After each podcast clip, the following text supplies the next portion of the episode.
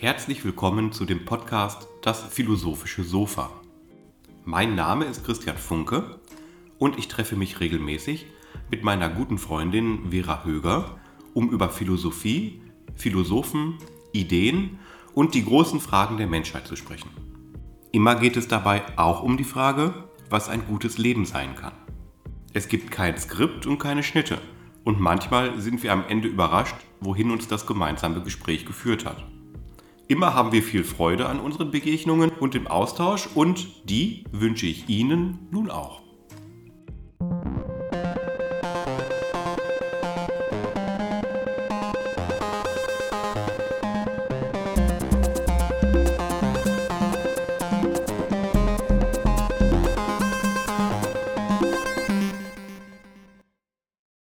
Willkommen auf dem philosophischen Sofa. Hallo Christian. Hallo Vera.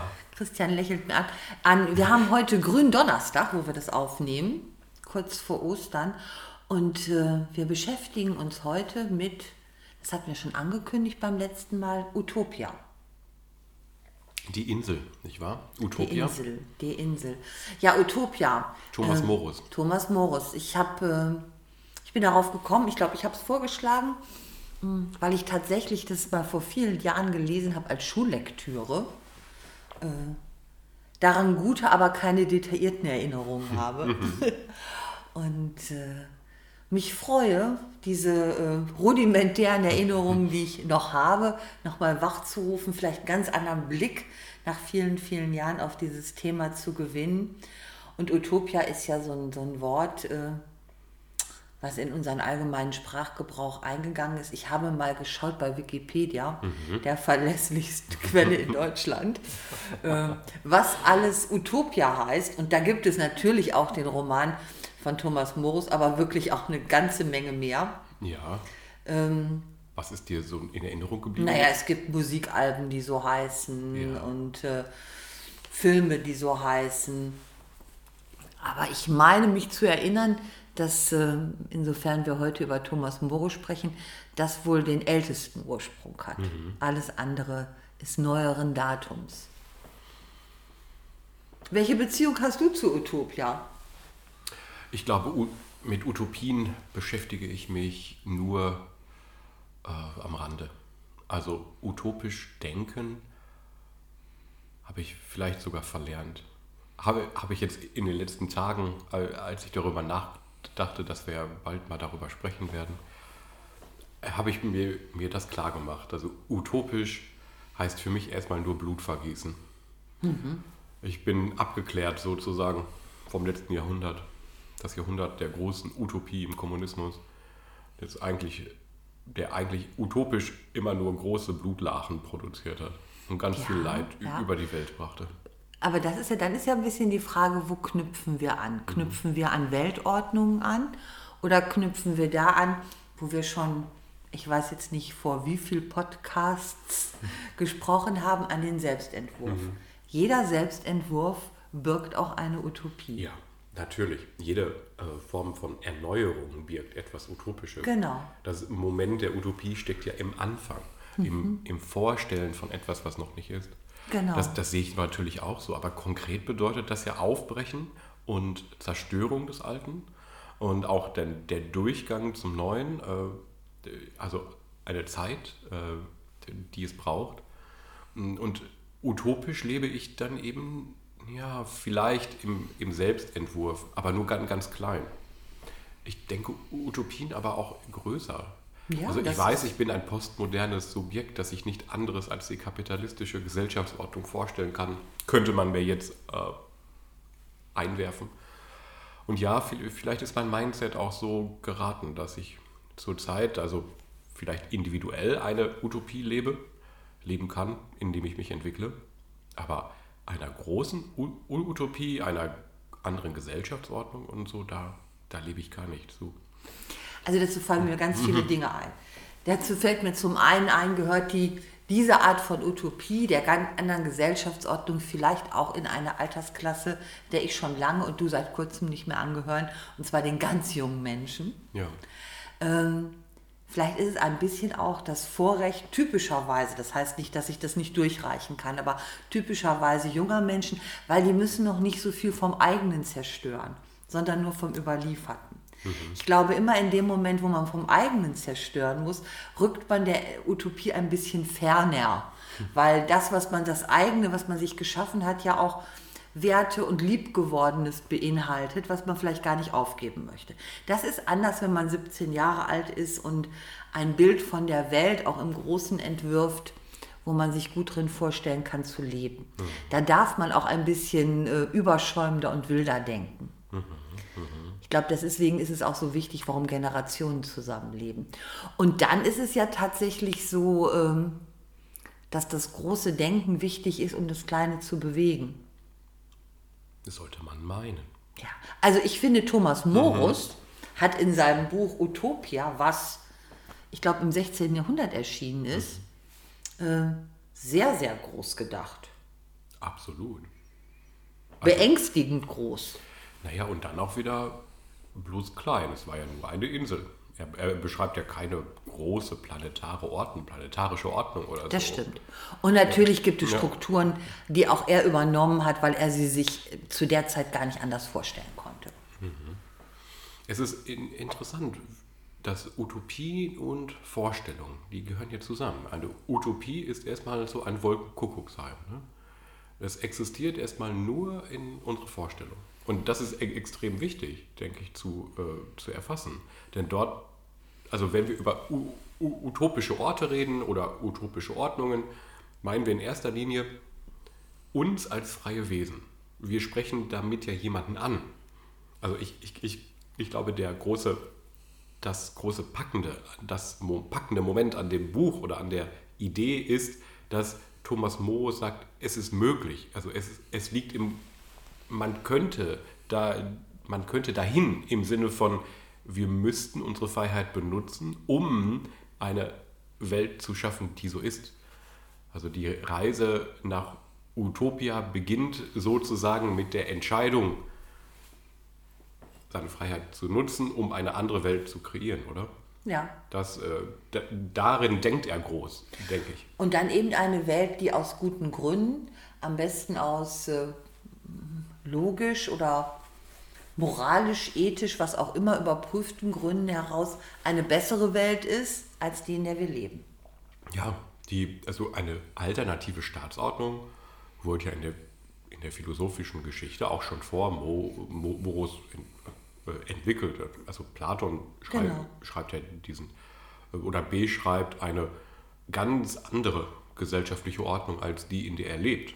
Ist auch eine Utopie. Ja, nennt sich nur nicht so in gewisser Weise. Ne? Ja, der, weil das nicht ja. der Hauptansatzpunkt war. Ne? Also weil es einfach äh, um, das, um das andere politische System ging. Aber das ist es immer. Also mhm.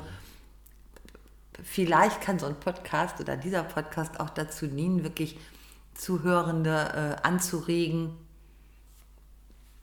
utopischer zu denken an manchen Stellen nicht utopisch im Sinne von, das ist ja auch so in unseren Sprachgebrauch eingegangen, dass man sagt, ach, das ist ja utopisch. Mhm. Das meint ja dann, äh, das ist nicht umsetzbar. Ja, so was Herabwürdigendes. Das, das kommt mhm. noch oben, äh, oben drauf, dass ja. es was äh, Despektierliches hat. Aber ich möchte gern dazu anregen, utopisch zu denken. Mhm. Also ein, erstmal einen Nirgendort zu gestalten. Mhm. Sich in seinem Denken vielleicht auch mal einen Ort auszumalen, der noch nicht da ist, aber der es wert wäre, beschritten zu werden, so ein Ort. Mhm. Mhm. Den, den vielleicht der Einzelne sich wünschen würde. Ja. Und dann muss er mal schauen, warum er sich diesen Ort für sich wünscht und ob das ein Ort ist, wo es den anderen genauso gut ginge wie ihm selber. Dass es eben nicht ein infantiler Wunsch mhm. ist, wie ich möchte an einen Ort, wo ich der Kaiser bin und alles bestimme.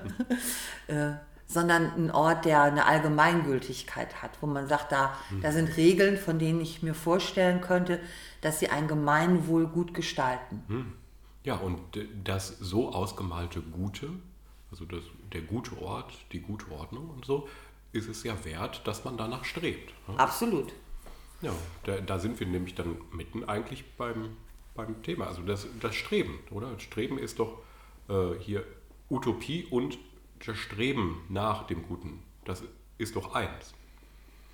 Jetzt sind wir schon, äh, wir können nicht davon ausgehen, dass alle, äh, die uns jetzt zuhören, überhaupt das Buch Utopia kennen, geschweige denn schon mal gelesen haben. Äh, vielleicht erzählen wir ein bisschen was über das Buch oder über die Idee dahinter. Es ist ja nicht so viel zu erzählen. Was ist denn dir häng- hängen geblieben? Also mir ist es hängen geblieben, mh, dass es eine Insel beschreibt. Das ist jetzt, du musst mir helfen, wenn, mein, wenn Lücken auftreten. Dass es eine Insel besch äh, beschreibt mit einer anderen Sozialordnung.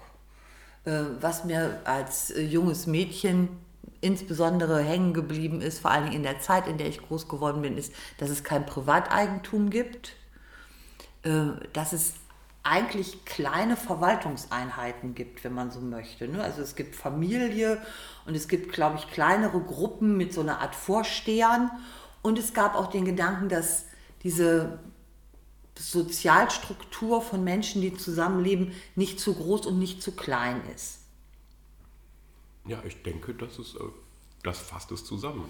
Und äh, jeder musste arbeiten, aber nicht so viel. Mhm. Also jeder hat so seinen Sozialdienst zu leisten. Genau, also ich, ich glaube, viele waren auch Handwerker, und, aber das war nicht in, in, in dieser Vorstellung, wenn ich das recht erinnere, muss ich immer dazu sagen, war es jetzt irgendwie nicht mehr wert oder weniger wert, sondern jeder tat etwas, eine bestimmte Anzahl von Stunden äh, fürs Gemeinwohl und bekam das, was er brauchte von der Allgemeinheit. Ja, klingt nach so einer, ich nenne es mal, ähm, überschaulichen gesellschaftlichen Ordnung äh, von kleinen Gruppen, die sich ökonomisch in einer, äh, in einer Tauschgesellschaft äh, befinden, ohne eine ständische Ordnung ähm, und, und ohne die Möglichkeiten auf, äh, also institutionell ähm, dem, dem Ganzen zu schaden, indem man äh, also, äh, egoistisch handelt.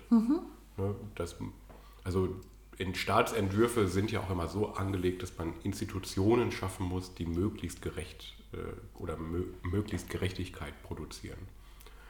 Ja, äh, also Gerechtigkeit im Sinne von äh, dem gerechten Verteilen der produzierten Güter, also dem, dem, dem Austeilung und Gerechtigkeit in dem Sinne, dass jedem sein Recht äh, zukommt, also dass jeder ein Recht hat auf Teilnahme an der Gesellschaft. Jeder ein. Und da ist eben, ja, im frühen, du sagtest es, glaube ich, 16. Jahrhundert, 17. Jahrhundert, man nennt das die frühe Neuzeit, ähm, da entsteht dann dieser, da entwickelt jemand, Tho- Thomas Morris, diesen Gedanken einer ganz anderen Ordnung. Man muss sich ja vorstellen, dass es äh, in einer Welt, äh, die eben äh, geprägt ist durch Standesgesellschaften, durch ähm, Leibeigenschaften, also durch Leibeigenschaft als, als sozusagen sozial-ökonomische Lebensrealität von fast also von vielen Menschen, die ihrem äh, Gebietsleiter, können, könnte man sagen, also ihrem Fürsten äh, Abgaben schuldig sind und einen Gutteil ihrer Zeit und ihrer Arbeitskraft eben äh, darauf verwenden müssen.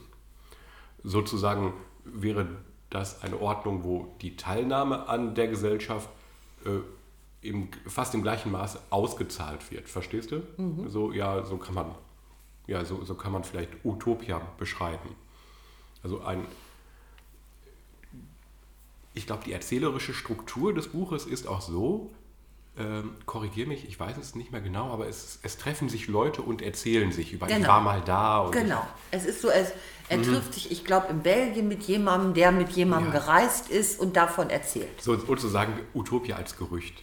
Äh, Es ein bisschen hören sagen. Ja, genau. Ich, ich habe mal gehört und, und so. Das, ist eine, eine, das ist auch eine nette literarische Struktur. Ne? Also gut, das ist jetzt für alle sozusagen, das ist Utopia. Eine, eine, eine Insel weit, weit weg. Jetzt nochmal meine Gegenfrage. Ist das wirklich, ist das der dem Inhalt nach etwas, was du anstrebst? Oder ist es nur der Form nach? Also ein Nirgendort, der anregt zum Vorstellen einer anderen Ordnung. Ist das, was dich fasziniert? Also was mich fasziniert und was, mich, was ich anstrebe, sind ja unter Umständen zwei Paar Schuhe. Ich, mhm. ich finde es eine gute Idee, der Form zu folgen und sich solche Orte vorzustellen und äh, sich vorzustellen, was könnte eine Ordnung sein, die anders ist als diese. Und ich frage mich erstmal nicht, wie schnell oder wie gut oder auf welche Weise kann mhm. ich das umsetzen. Mhm. Ich habe jetzt nicht diesen Bezug zu, wer würde da mitmachen, sondern ich frage mich einfach nur, was meine ich denn? Viele Menschen haben ja viel Kritikpunkte an, an bestehenden Verhältnissen, politischer, tatsächlicher Natur, was auch immer. Wenn ich mir jetzt einen Ort imaginiere, wie sollte der denn sein? Mhm. Der soll, damit meine ich natürlich so realistisch, dass da jetzt nicht Milch und Honig fließen. Es ist kein Schlaraffenland. Also man sollte schon von dem Menschen und von der Natur ausgehen, die wir haben. Mhm. Hm? Also, und wie könnte das sein? Das finde ich interessant, weil ich glaube, das kann ein Motor sein, im Kleinen und im Größeren auch selber was zu verändern und auch zu hinterfragen ab irgendeinem Punkt, was, was kann da funktionieren und was nicht. Das wäre nämlich jetzt zum Beispiel ein Punkt, worüber ich noch sprechen würde, gerne bei, bei diesem Buch Utopia. Ist das erstrebenswert und kann das funktionieren oder warum kann das nicht funktionieren? Aber das ist ein zweiter oder dritter Schritt. Ja. Ähm, aber so einen Ort sich vorzustellen, ich glaube, das tut jedem gut. Mhm. Auch um sich mal mit einem anderen Blickwinkel an, an die Kritik an bestehenden Verhältnissen zu nähern. Ja, ich denke, das ist auch nicht strittig, oder? Also, dass mal das Ausbrechen aus dem Gewohnten äh, im Sinne von, ich denke etwas, was nicht ist. Also ich platziere mit Absicht eine Ablehnung. Ich lehne das, was ist, bewusst ab und versetze mich mit meiner Vorstellungskraft an einen Ort, der anders ist. Mhm. Ich, das ist ein, ein befreiender Schritt. Das ist sozusagen ein Perspektivwechsel. Und dieser Perspektivwechsel kann ja, also Utop, Utopie ist so, sozusagen ein, ein gezielte Psychotechnik, die es bewirkt, einen Perspektivwechsel auf die Welt zu bekommen. Mhm. Und äh, das dient sicherlich auch der psychischen Gesundheit. Mal aus den äh, gewohnten Strukturen auszubrechen und, und sich möglich, eine Welt zu denken, die möglich ist, im Sinne von real möglich, mhm. also innerhalb der Koordinaten dessen, was man umsetzen kann, mhm. wenn man bedenkt, was die menschliche Natur ist mhm. und, ohne Zauberkraft und, und genau. so. Nicht? Äh, ja, das, das ist nicht strittig. Ich, ich, ich glaube, was wirklich strittig ist, ist, welche Vision, Absolut. welche U Utopie. Selbstverständlich ist das so. Und dann kommt noch dazu, bei dem Punkt der Kritik, was möglich ist oder was... Ähm, welche es sein soll, welche Utopie, kommt ja der Aspekt, was möglich ist und was ist die Natur des Menschen, hat er ja immer seinen Raum. Und dann muss man sicherlich auch noch unterscheiden bei der Natur des Menschen, was ist Sozialisation, was war schon immer so. Also natürlich werden dir die allermeisten oder werden die allermeisten Menschen sagen, so etwas unabhängig von der Frage, ob ich das möchte, wird nicht funktionieren, weil sich Menschen eben unterschiedlich verhalten, weil die ein persönliches Streben haben, weil die vielleicht besonders auf ihre Abkömmlinge schauen oder auf ihren Partner, ihre Partnerin mehr als auf den zweiten und den dritten. Mhm, mh. Das ist zumindest bisher so erprobt, dass das immer wieder so war, egal in welcher Gesellschaftsordnung. Und deshalb brauchen wir Institutionen, die da einen Ausgleich schaffen, mhm. die möglich, äh, also dem, was, was produziert wird, also in der Ökonomie, aber auch in, in, im Recht möglichst äh, den, ich, ich, nenne es mal, den menschlichen Mängeln zuvorkommen oder mit den menschlichen Mängeln umgehen, sodass man dennoch eine, äh, eine Nettobilanz, so, sozusagen ein Glück produziert. Ein guter Staat ist, ist ja immer auch ein Staat, der, der es der schafft, möglichst vielen Menschen Gutes zu tun und möglichst vielen Menschen zu ihrem Recht verhilft. Und äh, so könnte man ja jetzt nochmal nachfragen, was, was ist denn äh, eine, was ist denn deiner Meinung nach vielleicht gerade eine Vision, eine Utopie, die, die anstrebenswert ist? Ha- Hast du da persönlich eine Präferenz? Ja, das ist ja eine Frage. Also das fällt mir schwer, das jetzt so aus dem Hut Ja. zu zaubern und zu argumentieren. Ich stelle mir nur vor, ich, äh, äh, etwa dass ähm, so kleine Schritte wie äh, die, äh, die Einführung von äh, Grundeinkommen etwa ist, ist ja e etwas Utopisches, oder? Das ist was Utopisches, absolut. Ja, bedingungsloses Grundeinkommen, das ist zum Beispiel ein Aspekt. Also Aspekte, ne? Mhm. das, das ist ja nochmal wieder was anderes. Ich, mir würde es jetzt schwerfallen, so eine gesamte Ordnung, weil also eine neue Gott, gesellschaftliche Gott sei Dank Ordnung, bist du nicht die Diktatorin, die jetzt die gesamte gesellschaftliche Ordnung bestimmt. Ja. dass ich jetzt nicht gesagt habe, gut, dass du fragst. ich hätte mir da mal Folgendes vorgestellt. Nein, äh, ja, das ist, äh, davon bin ich eine Befürworterin. Wird sicherlich auch viele geben, die das anders sehen und das darf auch so sein, das darf man so und so sehen. Ähm, es wäre natürlich, also was sicherlich auch immer noch mit Utopien zu tun hat, ist äh, das Gefüge von Männern und Frauen miteinander. Äh, die Gleichstellung im Sinne von Gleichberechtigung ohne die Gleichheit.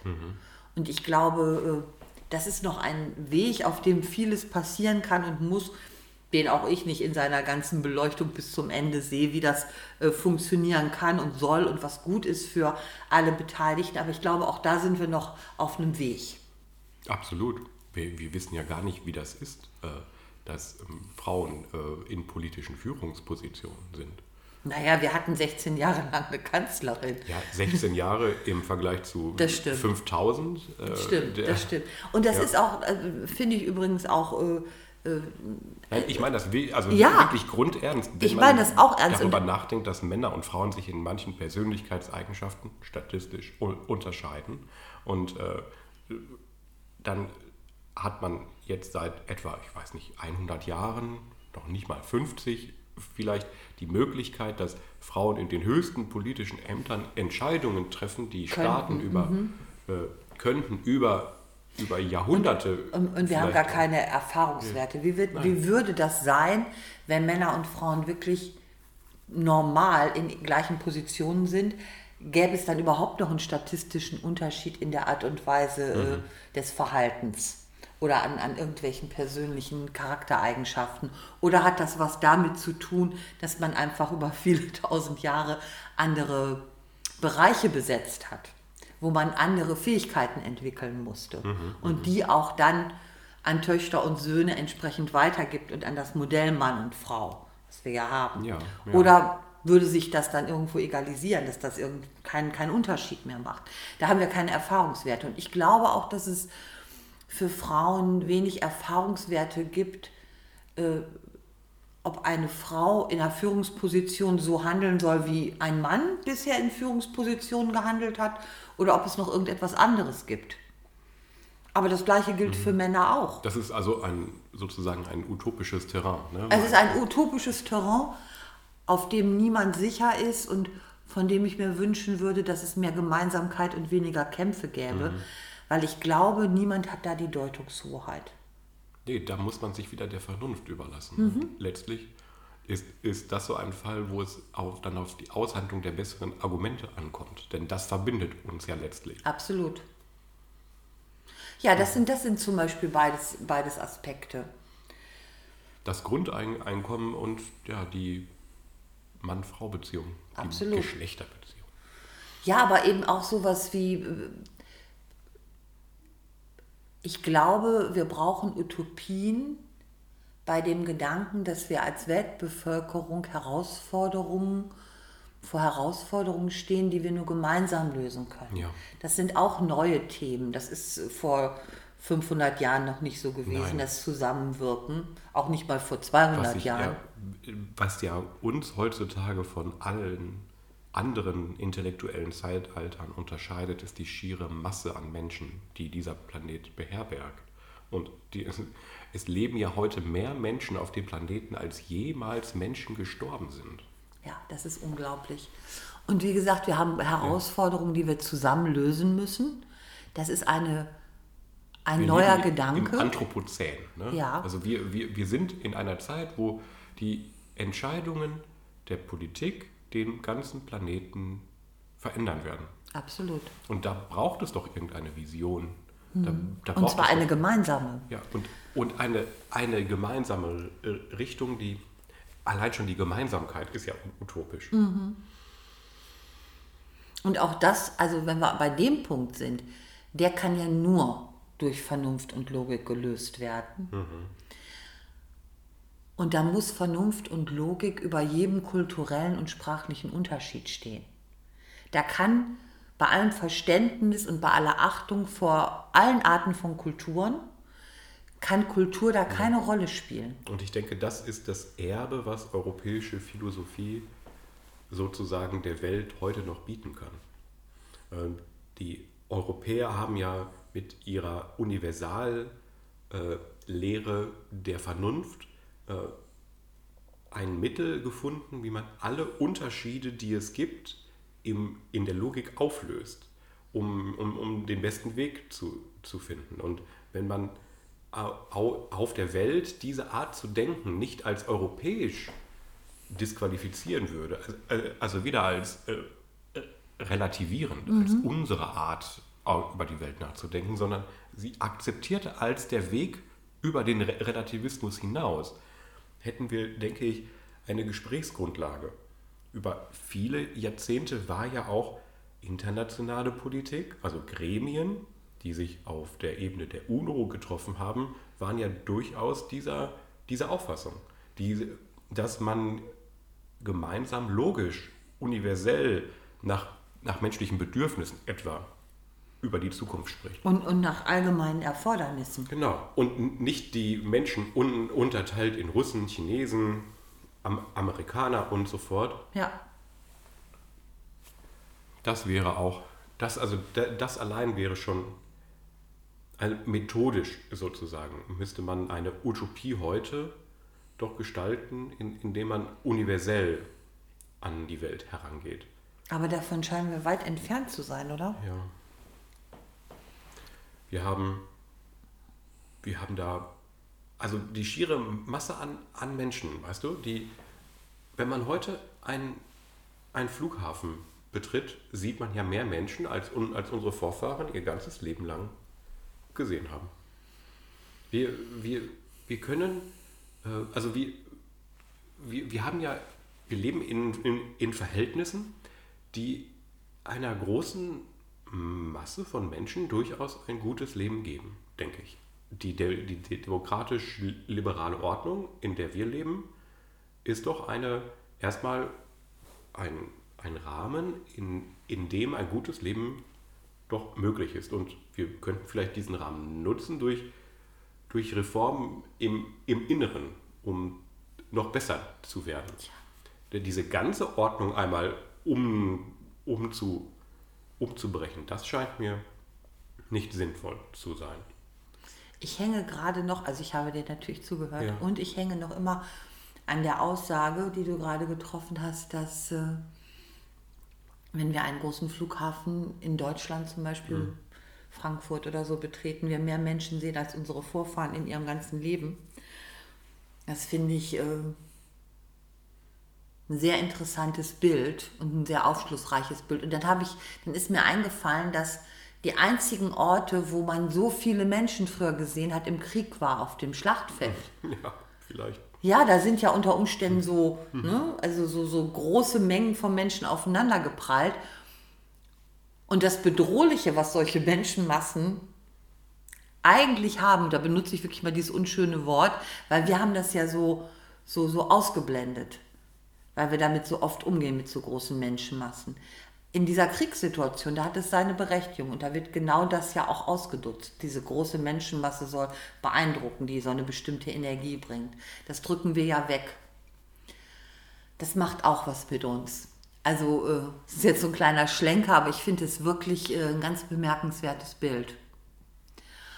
Und ich glaube, ähm, du hast vorhin gesagt, das war mal so angedacht und das hat es auch gegeben, diese Gremien zum Beispiel bei der UNO, die an Vernunft und Logik anknüpfen und versuchen darüber auch allgemein was zu bewegen. Ja, die universelle Erklärung der Menschenrechte. Ich, ja, aber dann frage ich mich, was ist passiert, dass wir uns vielleicht, ich sag mal, in den letzten 20 Jahren davon wieder hier und da aber doch sehr erheblich entfernt haben. Da ist viel passiert. In der Philosophie ist da passiert, dass man dem Universalismus nicht mehr ganz über den Weg traut, sondern ähm, viele Das musst du mir erklären. regionale Philosophien haben sich entwickelt, die ähm, darauf, darauf hindeuten, dass der Universalismus der Europäer gerne genutzt wird um, und genutzt wurde, um sich eine Gebietshoheit in fremden Ländern zu verschaffen oder um Märkte aufzuschließen. Also so, sozusagen ist der Zynismus in die in die äh, Philosophie eingewandert. Die, der Zynismus, der sagt, diese Rede von universellen Menschenrechten sind erstmal, dient das dazu, die Welt liberal-demokratisch zu gestalten. Und liberal-demokratisch zu gestalten heißt auch immer, dass im Zuge von De Demokratie kommen dann auch die großen Konzerne ins Land. Dann kommen die, Öl, die Ölkonzerne, kommen die Fastfood-Konzerne, kommen die westlichen Supermärkte, all die Absatzmärkte. Äh, Das war in den Kolonien so. Damals war es natürlich noch nicht McDonalds, aber da war vielleicht die Ostindien Com Company oder Br British Petroleum oder sonst wie eine e- englische, deutsche, französische. Der, die Eu Europäer, das ist der Zynismus, die Europäer haben eine Ideologie entwickelt, um die Welt zu europäisieren, damit sie ihre eigenen Absatzmärkte schaffen. Ähm, das ist eine intellektuelle Tradition, die, die heißt dann Kolonialismusstudien oder im, in, in der Postmoderne heißt es dann die Analyse von, äh, äh, von Realpolitik in Gruppen, also in, äh, im Begriff von es kämpfen in Wirklichkeit Gruppen gegeneinander. Die, I- ähm, die, diese Art, äh, den Universalismus anzugreifen, ist bis heute, ähm, also trägt bis heute Fr- Früchte. Es ist da auf einen Boden gefallen. Vielleicht durch die Unzufriedenheit mit, äh, mi- mit der Welt als solcher. Ich weiß Naja, nicht du hast es ja gerade auch ganz trefflich beschrieben. Es ist ja, äh, das Ergebnis, was da gesehen wird, ist ja auch nicht falsch. Das heißt aber nicht, dass der Gedanke der Logik und der Aufklärung falsch ist.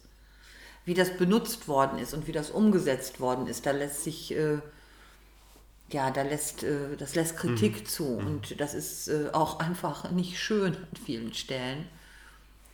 Wobei alle Systeme, egal worauf sie gründen, sowohl philosophisch als auch wirtschaftlich, wenn sie die Möglichkeit haben, hat man immer wieder gesehen und sieht man auch gerade im Moment, versuchen sie auf der Welt Handel zu treiben in einer Weise, dass es ihre eigenen Interessen insbesondere nach vorn stellt.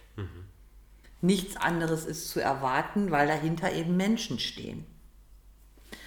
Und logische Entscheidungen, die für die Menschheit oder für Gruppen wichtig sind, durchzusetzen, bedarf immer eines gewissen Zwanges scheinbar, auch wenn es einfach nur der Zwang der Demokratie ist, weil Einzelne sich was für sich persönlich was anderes wünschen würden.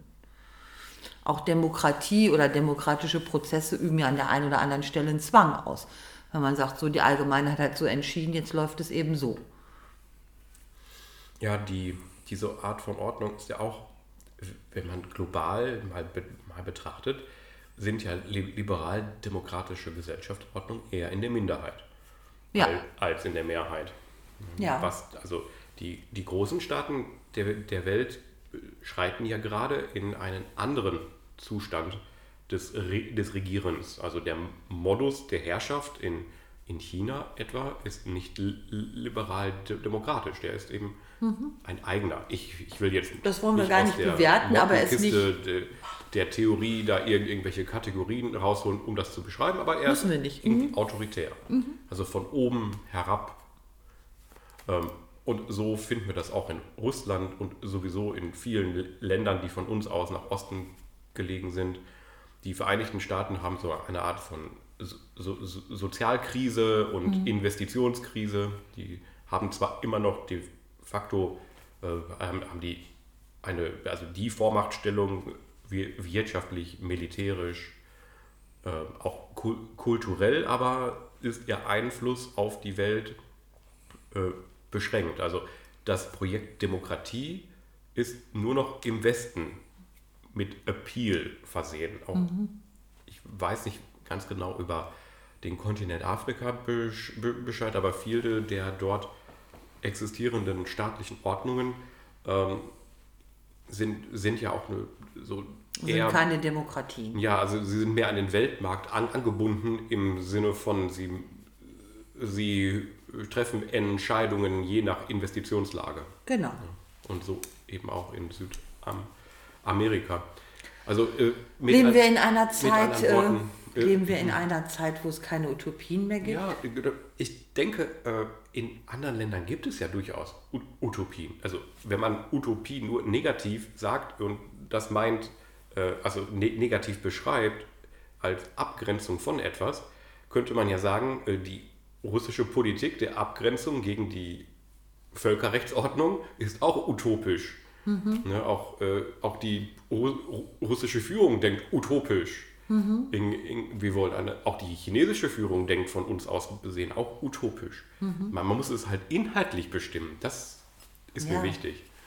Wenn man nur, nur sagt, ich denke utopisch, wenn, wenn ich meine, ich, ich akzeptiere nicht das, was ist, komme ich damit zwar einen Schritt weiter, aber ich produziere da, damit nur einen anderen Zustand, der, der, der vielleicht nur möglicherweise das Gute hervorruft, aber nicht das Gute für alle.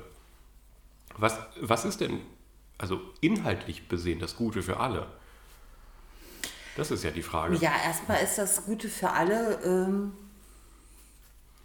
der, das Leben auf diesem Planeten ja, zu erhalten. Der, die Menschenrechte versuchen ja ihrer Idee nach, das Gute für alle zu definieren. Der, ja, aber damit fängt es ja mal an. Also ich glaube, das muss ja so sein, dass das alle unterschreiben, dass man sagt, jenseits von Kultur, von Staatsform oder sonstigen Ideen müssen wir alle ein Interesse daran haben, diesen Planeten Erde menschenlebenswert Würdig, zu ja, erhalten. Absolut. Genau. Und, und am besten auch noch die Tiere nicht vergessen. Aber das ja. ist jetzt so ein Spezial. Äh, ja, stimmt, das ist, das, ist, das ist mehr was zum. Äh, ich denke, das gehört zueinander. Das also, Leben wenn, auf der Erde genau, zu erhalten. Ja. Das Leben auf der Erde zu erhalten. Und dazu gehört jede Form von Leben, weil jede Form von Leben nötig mhm. ist. Und wir sehen ja in dem Moment, wo man in dieses System eingreift des Lebens und auch nur an einer Stelle ein bisschen was verändert, hat das ganz maßgebliche Folgen an anderer Stelle. Ja. Und ich will mit dir und wir wollen miteinander heute nicht über, über Klimakrisen und, und sonst irgendetwas sprechen, das vor allen Dingen nicht von wissenschaftlicher Seite. Aber das ist natürlich die Basis erstmal für alles danach können wir über Kultur, mhm. über Staatsformen, über den Umgang von Geschlechtern miteinander oder sonst irgendwas reden. Weil wenn wir hier keine Lebensgrundlage mehr haben, mhm. oder auch wenn es nur so wäre, dass nur noch ein Drittel der Menschheit hier eine Lebensgrundlage hat, dann kommt es zu solchen Unruhen, dass alle anderen Dinge erstmal viele, viele, viele, viele, viele Jahre keine Rolle ja. mehr spielen. Ja, ich, ich sehe jetzt aber de facto, faktisch auch auf der Erde keine Regierung, ähm, die, die dieses Ziel, äh, die gegen dieses Ziel verstoßen würde. Es ist nur bloß so, wenn alle so weitermachen wie, wie bisher, äh, also wenn alle danach streben, einem möglichst großen Teil ihrer Bevölkerung den westlichen Lebensstil zu ermöglichen. Äh, sprich, äh, fünf Tage die Woche Käse und Fleisch, äh, zweieinhalb Zimmerwohnungen, davon mindestens anderthalb Zimmer beheizt, Zugang zu Elektrizität, ein Pkw pro Haushalt. Dieser Lebensstil, äh, das ist für viele aufbauende Länder ja nach wie vor das, das Ziel ihrer ökonomischen Politik. Mhm. Und das sind genau diese Länder, die Bevölkerungsmassen haben, die von unserer Seite ja aus unvorstellbar groß sind. Und die also Ressourcen aufwenden müssen, die, äh, um diesen Lebensstil in die Welt zu bringen.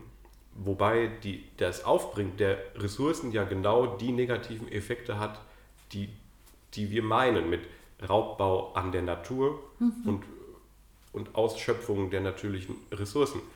Soll heißen, wenn, wenn wir alle nach dem westlichen Modell weiterleben, wir sind gesättigt hier sozusagen. Wir haben, unser Lux, wir haben unsere kleinen Luxusprobleme und ich, damit will ich kein Problem schlecht reden. Wir haben auch für, fürchterliche existenzielle Not mit, mitunter in unseren Ländern. Aber statistisch gesehen gehören wir zu den reicheren Ländern. Und wir haben so, sozusagen ein, wir haben die Probleme der, der Erben einer Ordnung, die andere erst anstreben möchten. Das ist mir total klar. Und diese von anderen angestrebte Ordnung hat ja in sich, ist sie nicht um, umweltgerecht. Genau. In sich ist sie irgendwie schädlich. Ja, und das ist, ähm, Das, das müsste man, das, das ist doch, so dünkt es mir, das Kernproblem. Absolut. Das ist das Kernproblem.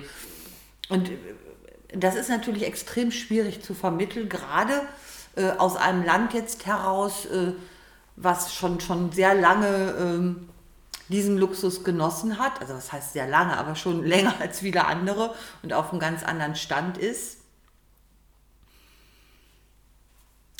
Und wenn man sich das so global anschaut, dann gibt es natürlich, ist es für Länder auch schwierig. Ne? Wie wollen die das ihrer Bevölkerung äh, nahebringen? Und deswegen meine ich, das war sehr ernst gemeint zu sagen, ähm, ist die Zeit für Utopien vorbei.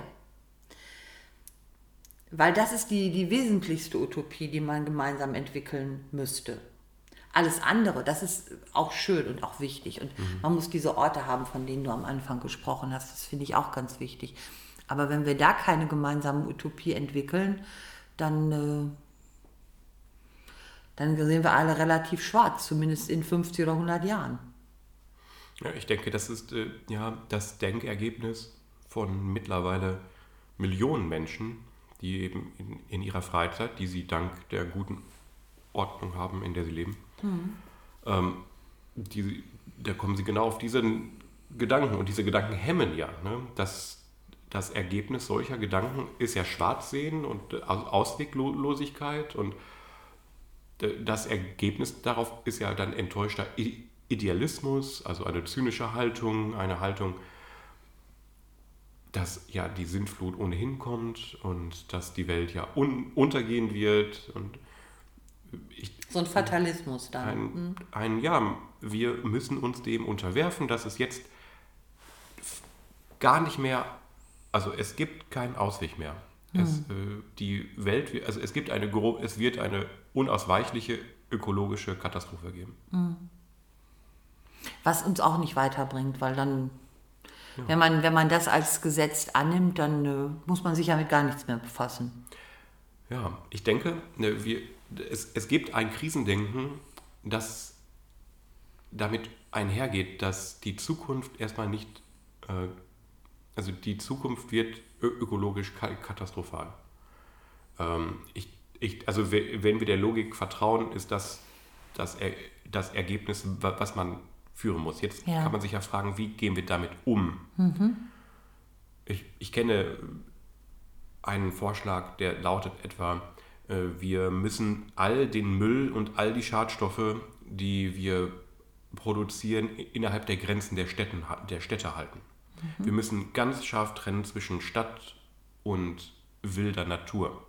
Und zwar so scharf, dass wir niemanden und keiner Institution und keinem Privatperson genehmigen, in die Natur zu gehen. Aber es geht ja auch vieles in die Luft. Ja, dafür sind Filteranlagen Ah, okay. nötig. Na, aber wir müssen Städte als eigene ökologische Lebensräume sehen, indem wir uns selbst vergiften. Mhm. Und wir müssen mö möglichst eine Lebensform finden, mit diesen Giften umzugehen. Wir dürfen diese Gifte aber nicht in die Umwelt entlassen. In, also in die, Dazu, na, dazu in- könnte man ja gleich eine Utopie, also das, da, da fällt Ja. mir jetzt die, wirklich der Thomas Morus wieder spontan ein, dass man sagt, das ist ja wirklich ein, ein Konstrukt, was eine ganze Utopie bildet. Ne? Also die Städte als das Zuhause der Menschen, alles andere ist das Zuhause von Nichtmenschen. Ja. Diese Und- Trennung zwischen dem Menschlichen und dem Nichtmenschlichen. Mhm. Wenn wir die Natur wirklich lieben, müssen wir uns von ihr abtrennen. Wir müssen viel kulturmäßiger werden. Wir müssen weg von romantischen Vorstellungen, in Einheiten mit der Natur zu leben und müssen den Sachen ins Auge blicken. Wir sind sozusagen, und jetzt verwende ich ein Wort, äh, was ein Gehalt hat, wir sind Parasiten auf diesem Planeten. War mir jetzt gleich klar. Ja, also wir müssen uns in diesem parasitären Dasein zurechtfinden Mhm. und damit aber, wir können, ich, ich, ich denke, menschliches Leben ist in einer solchen Kulturordnung möglich, aber sich möglichst mehr heraushalten aus der Natur. Weg vom Hippie-Gedanken. Ähm, Obwohl, das, ich lass mich den Hippie noch ganz kurz aus Ja. der Schublade holen. Insofern wir uns wie parasitäre Wesen verhalten, müssen wir so leben, wie du das eben beschrieben hast. Vielleicht zwang- nicht zwangsläufig so, ja, aber- also aber in der Art. Ja. Das andere wäre, dass wir uns komplett der Natur unterwerfen. Ja, was soll das denn heißen? Das ist ja nur eine, eine, eine romantische Vorstellung. Also nackt in die Wälder laufen und dort uns, uns in die Baumwurzeln eingraben oder wie die Hobbits. Also Me- Menschen haben das noch nie gemacht. Menschen haben sich immer gegen die Natur gewehrt. Zivilisation ist ja das, das Einhegen von, von Gefahr, von der natürlichen Ordnung. Die Naturgrenze ist immer weiter verschoben Also worden. ich kann mich ja einerseits äh, intellektuell mit deinen Gedanken anfreunden, andererseits sehe ich gerade so den Gang durch den deutschen Wald Ja. und möchte so ungern auf ihn verzichten. Ja, vi- vielleicht kann man dahin dann Urlaub machen, aber se selbst das ist ja schwierig. Nein, wirklich, man, wenn man das erhalten will, und der deutsche Wald ist ja bei weitem kein Naturwald mehr. Was Ja. gibt es an Naturwald? Den Hainich in Thüringen und der, vielleicht noch Teile des Schwarzwaldes. Ähm, wir müssen eine, eine Kulturordnung erschaffen, die in sich geschlossen ist. Ein in sich geschlossenes zivilisatorisches Ich möchte mal ganz kurz einhalten. Das ist um das den, wer, wer jetzt erst zuschaltet, Ja. das ist jetzt nicht unsere Idee, die wir hier vermarkten. Das ist ein Gedanke Ja. zu diesem Thema überhaupt. Und weder äh, der Christian noch ich sagen, so muss es sein oder da stehen wir hinter. Es ist ein Gedankenmodell. Ja, ich, es würde, Ist, ich, ich wäre damit, ich würde das wählen. du würdest das wählen. Ja, ich, äh, das ist ja, du hast das, du hast das jetzt zum ersten Mal. Ich habe das schon seit Jahren so mal immer mal wieder gedacht. Also wenn ich, mir tut es immer, ich, ich, ich bin moralisch empört darüber, dass so viele natürliche Arten täglich sterben. Ja. Und das ist, und ich bin auch empört und in gewisser Weise ist es wirklich katastrophal. In ein, 100 Jahren äh, wir- wird ein Großteil der, Wild, der, der wilden Tiere und der wilden Na Natur, die werden nicht mehr auf die Art leben, wie, Ja, wie sie über, sich Das- über das Millionen. Jahre entwickelt haben. das Ja. dich ja. Jetzt habe ich aber mal noch, also wenn, wenn du dich schon länger damit beschäftigt Ja. hast, dann erlaube mir eine Nachfrage. Wie ist das denn mit dem, was wir aus der Natur verbrauchen? Mit Mhm. dem Holz, mit, äh, mit, also würden wir das weiter aus der Natur nehmen oder müssen wir versuchen, in den Städten einen Kreislauf hinzubekommen? Nein, das, was wir Natur nennen, können wir ja syn- synthetisch nachmachen. Äh, Das ist ja eines der Vorteile der Welt, in der wir leben und eines der Nachteile. Wir haben es ja geschafft, die Naturprozesse zu durchschauen. Wir, die Wissenschaft durchschaut natürlich noch nicht alle Naturprozesse. Wir können keine schwarzen Löcher machen, wir können keine, keine, keine Fusion starten. All das könnte ja bei so manchem helfen, aber wir können ja biologische Pro Prozesse syn synthetisch nachmachen. Für jeden, der das nicht weiß, es geht. Ja. Also man kann.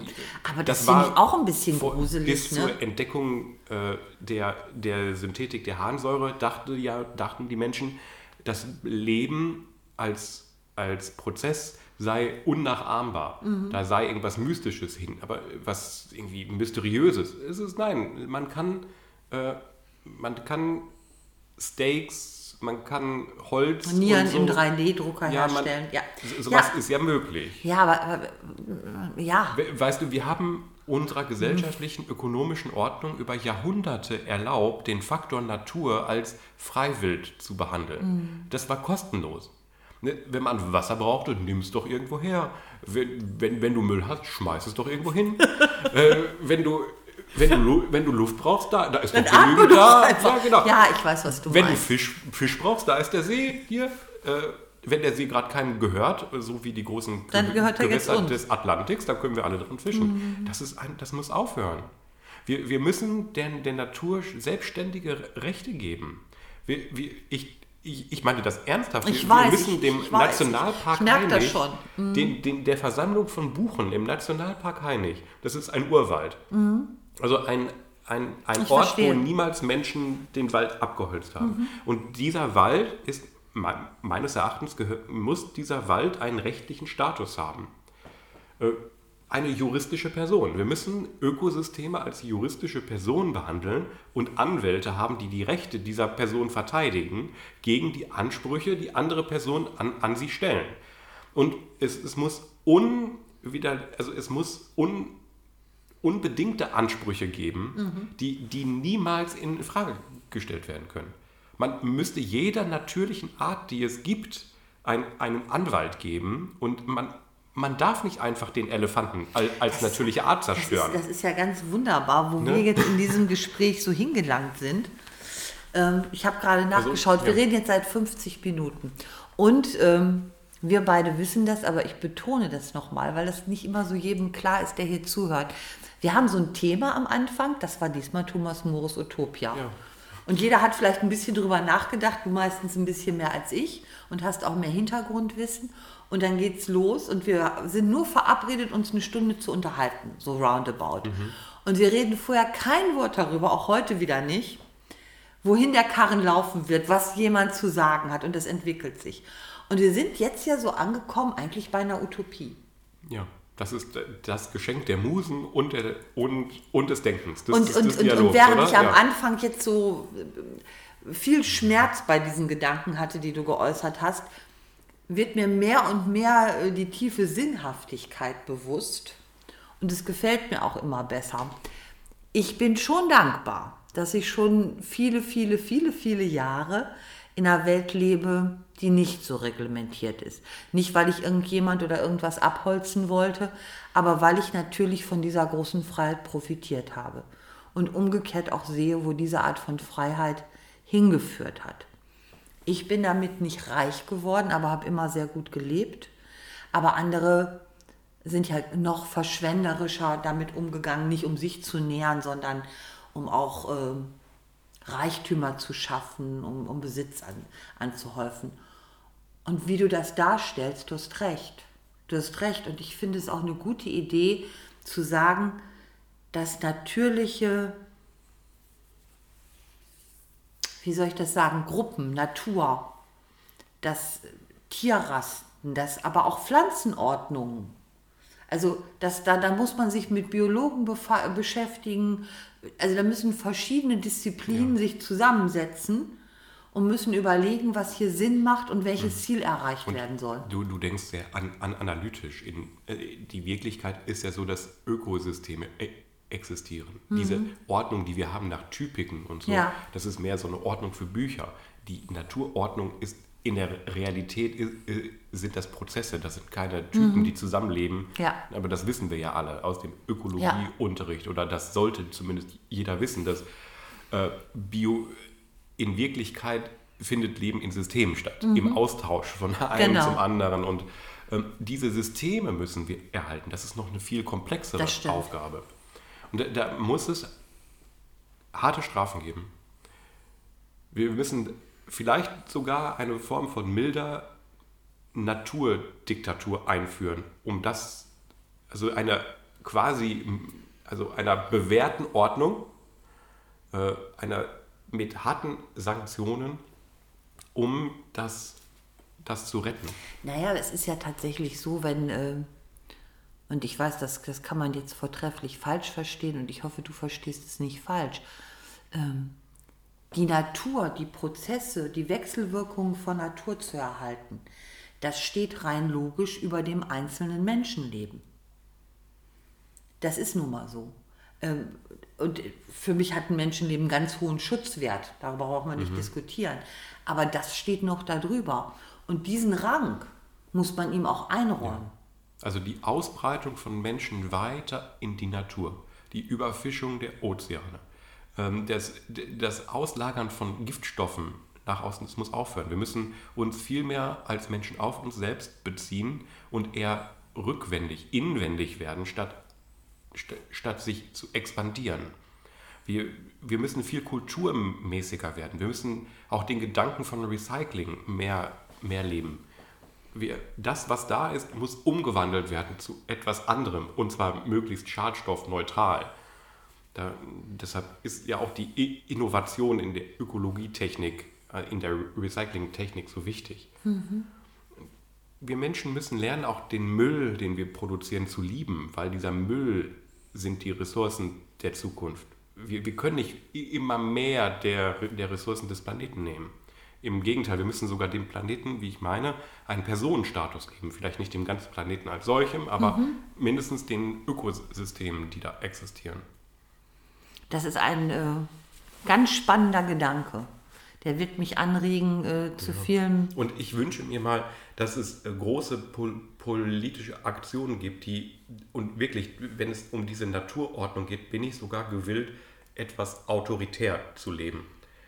Äh, ich bin ge gewillt aus Liebe zu, zu der natürlichen Ordnung höhere Preise in Kauf zu nehmen und ich bin gewillt, dass es dort äh, San San Sanktionen gegen die gibt, strenge San San Sanktionen.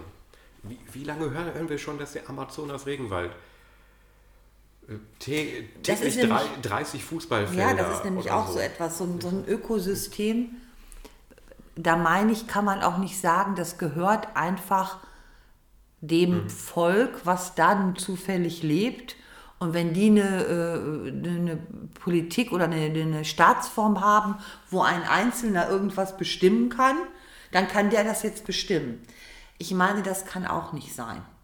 Weil wenn es Ökosysteme gibt, die für, für das ganze Klima und für das ganze Wohl und Wehe des Planeten so große Auswirkungen haben, dann kann es nicht sein, dass an der einen Stelle das gehört. Genauso wie ich meine, dass äh, Firmen keine Quellen gehören können von Wasser. Mhm. Das ist ein ja. Unding. Das ist für mich, äh, das passt nicht zueinander. Wenn, wenn wir eben so in unserem Land gewisse Landstriche deklarieren als Naturschutzgebiet, das ist der erste Schritt. Mhm. Und in diese Naturschutzgebiete darf man nicht herein. Äh, man muss sie sich selbst überlassen. Sie sind der Rückzugsort für natürliche Arten, die anderen, anderweitig gefährdet sind. Wir hier in Mitteleuropa haben ja nicht diese großen Ansammlungen von Ökosystemen, weil wir in einer, Natur in einer Kultur leben, die das über Jahrhunderte eben ausgebeutet hat. Im, Im preußischen Staat weiß kaum einer, war es irgendwann mal unter den Intellektuellen und unter Fichte die Anweisung, jedes wilde Tier zu töten. Ach Gott. Damit die, das, die ganze, das ganze Reichsgebiet Kultur werde. Oh je. Ja. Wir haben eben eine furchtbare Geschichte der Naturausbeutung hin, hinter uns. Wir beide leben im Ruhrgebiet, das braucht man niemandem zu, zu, zu erzählen. Mhm. Die, wir haben hier nicht mit der Natur gebaut, wir haben gegen sie angebaut. Mhm. Das, das ist, also wir, wir, wir können hier kaum was un, unternehmen. Wir können immer nur, also als Stimme der Vernunft können wir immer nur vielleicht anderen Völkern, die noch nicht in diesem Zustand sind, sagen, was, was wir falsch gemacht haben. Und was wir meinen, vielleicht als fortgeschritten in dieser Ordnung, aus der wir sehr viel Profit für uns und, und, und, unsere Nachfahren, die von uns erben werden, gezogen haben. Aber was wir meinen, was man besser machen könnte. Ich, ich, ich, äh, ich denke, der, der, Schritt spannend, zur ja. weltweiten Kooperation ist eben nicht, wir wissen es besser, Nein, sondern eher so eine, eine, eine, demütige Haltung von, wir haben das große ist unsere Fehler Erfahrung, ja, das ist genau. unsere Erfahrung aus unseren Fehlern heraus. Ja. Das kann auch ein Ansatz sein, überhaupt äh, etwas zu transportieren. Weil natürlich ist es äh, so, dass das gerade aus, aus, aus, aus Europa heraus schon genug transportiert worden ist, was nicht so schön war für andere, weil es äh, mit einer gewissen Borniertheit transportiert worden ist. Und wir dürfen unsere Erfahrungen und auch unsere Fehler jetzt nicht wieder borniert transportieren. Weil auch das würden wir noch hinkriegen, zu sagen, wisst ihr, das ist unsere unser Fehler. Mhm. Und jetzt wollen wir euch mal zeigen, wie es besser geht, weil wir kennen den Fehler ja schon. Ihr wart ja noch nicht mal in der Lage, bisher den Fehler zu machen. Äh, Das ist wichtig, dass wir da einen Paradigmenwechsel haben, glaube ich auch. Und ich bin, ich bin begeistert, dass wir jetzt an den Punkt gekommen sind und möchte mal sagen, also äh, zum einen werden wir, wirst du, freundlicherweise Thomas Morris Utopia verlinken, dass man, falls man das vergisst, sich das anschauen kann. Aber ich freue mich, er lacht, ich freue mich, wenn ihr und sie irgendwas in die Kommentare zu diesen Ideen, die wir gerade insbesondere du vorgestellt haben, besprochen haben. Ich freue mich über Austausch mit den Zuhörenden dazu. Wir sind fast am Ende. Äh, wir sind fast am Ende. Das hätte ich ja gar nicht gedacht, dass wir da äh, anlangen. Ich freue mich, wie gesagt, darüber. Und ich merke wieder, wir haben überhaupt nicht darüber gesprochen, was wir nächstes Mal machen. Aber ich glaube, diesmal machen wir es so, dass wir unsere Zuhörenden überraschen, was wir Ja. nächstes Mal machen. Und wir werden selber auch überrascht sein. Ja, ja, ich bedanke mich. Ähm, ich bedanke mich für das anregende Gespräch. Ich bedanke mich fürs Zuhören und Danke wünsche ein schönes Osterfest. Ja, euch allen ein schönes Osterfest. Ciao. Tschüss.